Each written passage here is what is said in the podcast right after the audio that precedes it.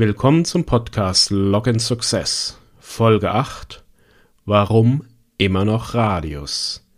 Mein Name ist Cornelius Kölbel. Das Thema Authentifizierung ist heute von Themen wie SAML, OAuth oder OpenID Connect oder von WebAuthn und FIDO2 geprägt. In dieser Folge möchte ich kurz aufzeigen, dass die Bedeutung von Radius noch immer sehr groß ist und warum das so ist und was mit dem Radius-Protokoll man noch so alles machen kann. Zu Anfang wollen wir kurz anschauen, wo Radius herkommt.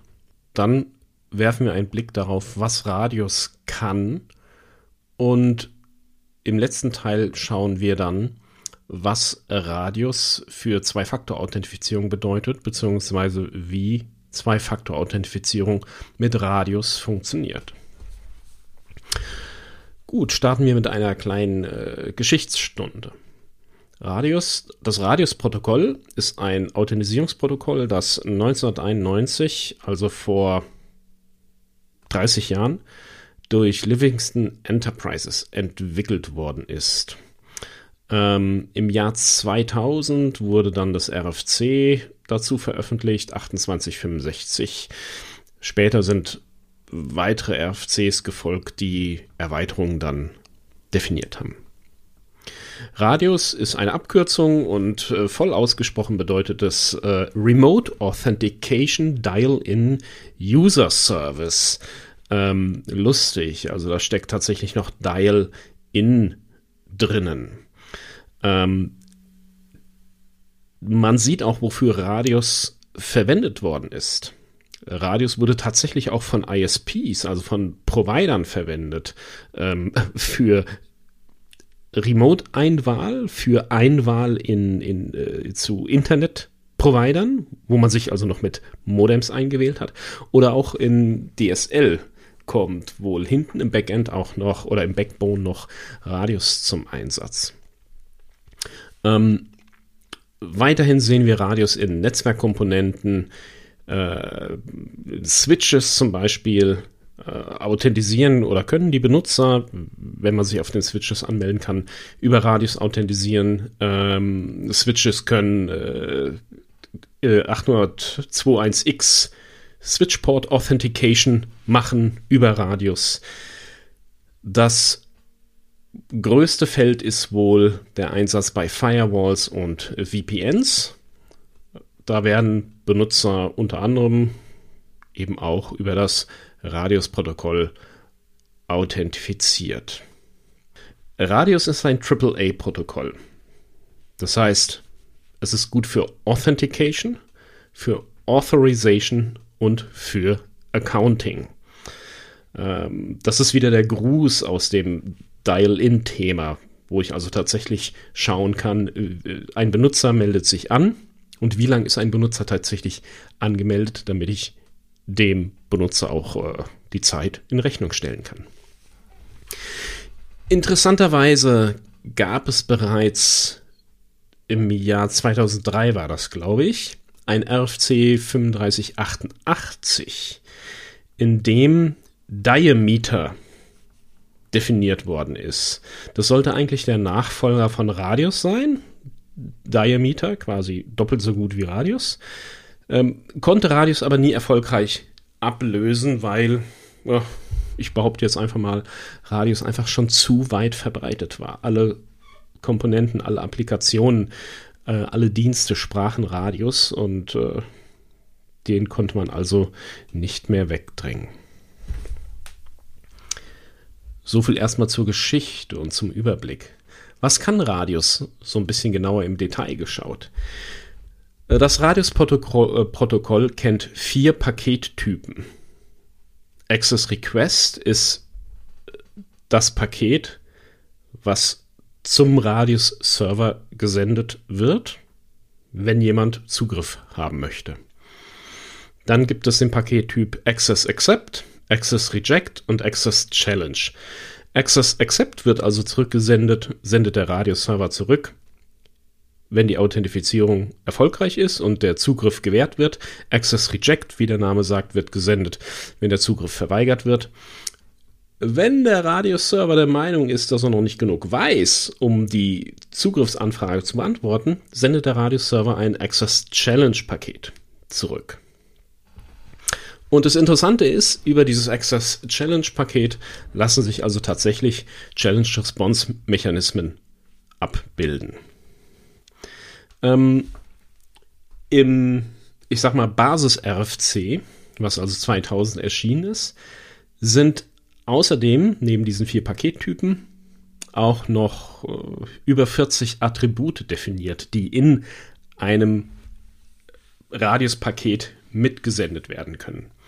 Ähm, spätere RFCs, spätere Erweiterungen fügen noch weitere Attribute hinzu, Hersteller können eigene proprietäre, eigene spezifische Attribute definieren. Das heißt, in so einem Paket kann man unheimlich viele Informationen mitsenden, erfragen, die entweder als Informationen mitgesendet werden oder auch für speziellere äh, Authentisierungsmechanismen äh, verwendet werden. Hier gibt es zum Beispiel zwei Möglichkeiten, Authentisierungsmechanismen, zwei prinzipielle Möglichkeiten. Ein Benutzer kann sich authentisieren, indem er tatsächlich was eintippt. Also im Prinzip eine, eine benutzerinteraktive Authentifizierung.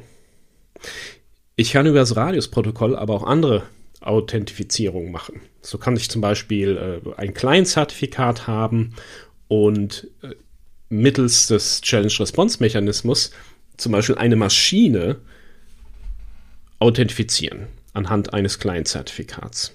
Das heißt, ich habe da ein, eine große Bandbreite an Möglichkeiten. Will ich im Prinzip eine benutzerinteraktive Authentifizierung? Will ich eine automatische maschinenbasierte Authentifizierung? Will ich das mit Passwörtern machen, mit Zertifikaten? Ähm, es gibt da viele Möglichkeiten. Da das Protokoll sehr generisch, aber eben dadurch auch sehr extrem erweiterbar ist. Ähm, neben dem eingangs genannten Anwendungsfällen, äh, Netzwerkkomponenten, Firewalls, kann ich zum Beispiel äh, das Radius-Protokoll auch in Unixoiden-System in PAM-Stack einbinden. Ähm, bei Firewalls ist es so, dass das Access Accept Paket oftmals zusätzliche Attribute mitliefert, die dann der Firewall bzw. dem VPN zum Beispiel sagen, was für Berechtigungen der Benutzer, der sich hier erfolgreich authentisiert hat, hat. Das ist also der Authorization-Aspekt des Protokolls. Das heißt, basierend zum Beispiel auf Benutzergruppen enthält das Access Accept Paket gewisse Radius-Attribute woraufhin der VPN-Server den Benutzer dann zum Beispiel in spezielle Subnetze reinpackt. Interessant ist darüber hinaus auch noch, dass so viel moderne Techniken, neue Schlagwörter wir sehen, ähm, die eben oft auf den alten Building Blocks basieren. Nehmen wir zum Beispiel Zero Trust. Wenn ich anfange, eine Zero Trust Umgebung aufzubauen, kann es eben tatsächlich sein, dass irgendwo unter der Haube auch immer noch Radius werkelt, weil ich zum Beispiel, wie schon mal erwähnt, eine clientbasierte oder client-zertifikatsbasierte Authentifizierung per 802.1x machen möchte. Und das kann ich eben wunderbar über Radius abbilden. Wenn mein Gateway bei Zero Trust vielleicht auch eine Zwei-Faktor-Authentifizierung machen möchte, kann ich auch dies über Radius machen. Radius und zwei Faktoren. Wie geht das nun also? Prinzipiell kann der Benutzer natürlich ein Passwort eingeben, was über das Radius-Protokoll gesendet und verifiziert wird. Das heißt, wenn ich als zweiten Faktor einen OTP-Generator habe, kann ich den direkt out of the box im Radius-Protokoll verwenden. Nun kennt ja das Radius-Protokoll, wie gesagt, vier Pakettypen, darunter auch Access Challenge. Das heißt, das Radius-Protokoll erlaubt mir von Hause aus einen Challenge-Response-Mechanismus. Das heißt, ich könnte hingehen und könnte sagen, der Benutzer gibt einen Wissensbestandteil an, ein statisches Passwort und im Hintergrund bekommt er eine E-Mail, eine SMS, theoretisch ein Push-Token gesendet und das Radius-Protokoll bildet das eben über das äh, Access Challenge Paket ab. Im zweiten Schritt im Radius-Protokoll würde also ein zweiter Access, ein zweites Access Request Paket gesendet werden oder vielleicht sogar auch ein drittes oder ein viertes, so lange bis der Radius Server den Authentifizierungsvorgang mit einem Access Accept erfolgreich quittiert. Theoretisch ließe sich sogar über das Radius-Protokoll, sage ich jetzt mal frech, auch eine WebAuthn-Authentifizierung oder mit einem WebAuthn-Client fahren. Der Punkt ist natürlich, dass der Radius-Client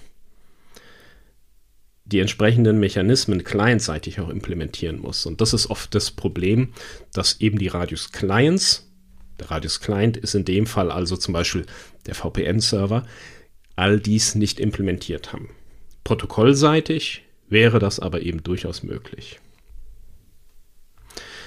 Und das ist das Schöne am Radius-Protokoll, weswegen wir davon ausgehen können, dass es uns noch eine ganze Weile erhalten bleibt. Es ist einfach sehr generisch, es ist erweiterbar und kann theoretisch auch mit zukünftigen Authentifizierungsmechanismen Schritt halten. Wir haben gesehen, dass Radius noch immer eine wichtige Grundlage für Netzwerksicherheit ist.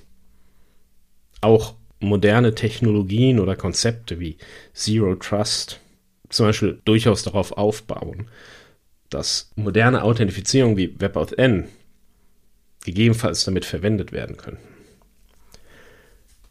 Das Radius-Protokoll erlaubt eine nahtlose Umsetzung mit Mehrfaktor-Authentifizierung.